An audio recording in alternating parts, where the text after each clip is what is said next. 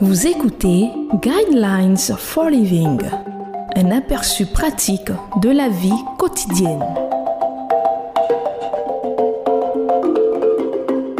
Bienvenue à votre émission Le Guide de la vie. Le thème que nous allons aborder dans cette émission est savoir prendre soin. Le verset qui va servir de base à notre méditation de ce jour est Philippiens chapitre 2, versets 2 à 4 qui dit Rendez ma joie parfaite en vivant en plein accord. Ayez un même amour, un même cœur, une unité de pensée.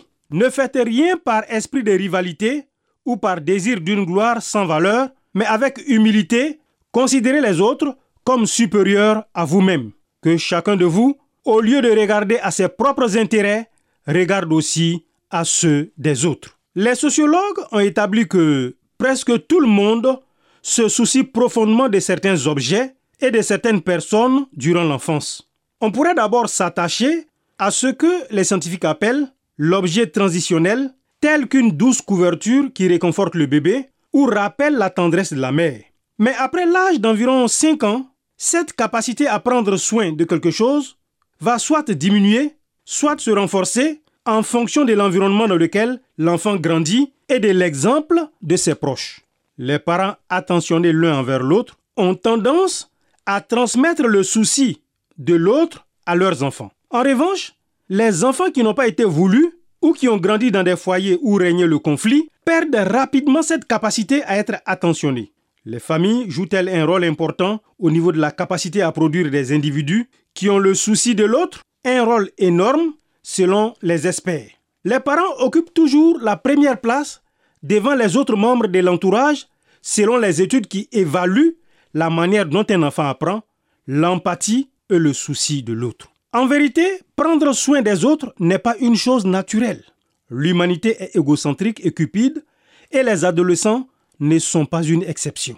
Nous devons reconnaître que le véritable problème se situe dans le cœur. Si nous ne faisons qu'essayer de changer le comportement de nos enfants, nous ne les aidons pas vraiment. En enseignant le souci de l'autre, un conseil biblique est le bienvenu. La Bible dit Ne faites rien par esprit de rivalité ou par désir d'une gloire sans valeur, mais avec humilité, considérez les autres comme supérieurs à vous-même. Que chacun de vous, au lieu de regarder à ses propres intérêts, regarde aussi à ceux des autres. Philippiens chapitre 2, verset 3 à 4. Prendre soin de l'autre est une chose qui est enseignée par un exemple vivant. C'est la puissance de l'exemple qui devient l'enseignant, source de motivation. Prendre soin de l'autre est une action concrète. Quand j'étais petit, dit un homme, mes parents ne me parlaient jamais de ce que prendre soin des autres signifie. Je n'avais qu'à observer mon père. Il essayait toujours de parler aux gens, de leur poser des questions.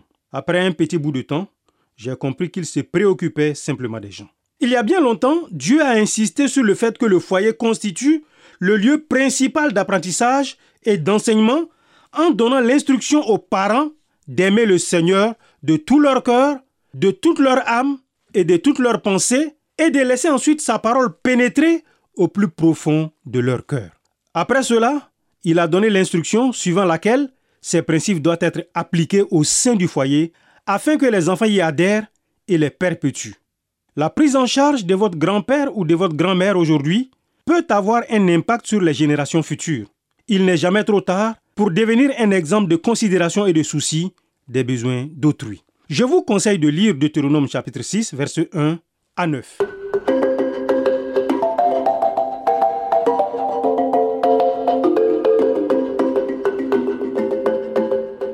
Vous venez de suivre Guidelines for Living. Pour en savoir plus sur l'émission, veuillez contacter la station que vous écoutez.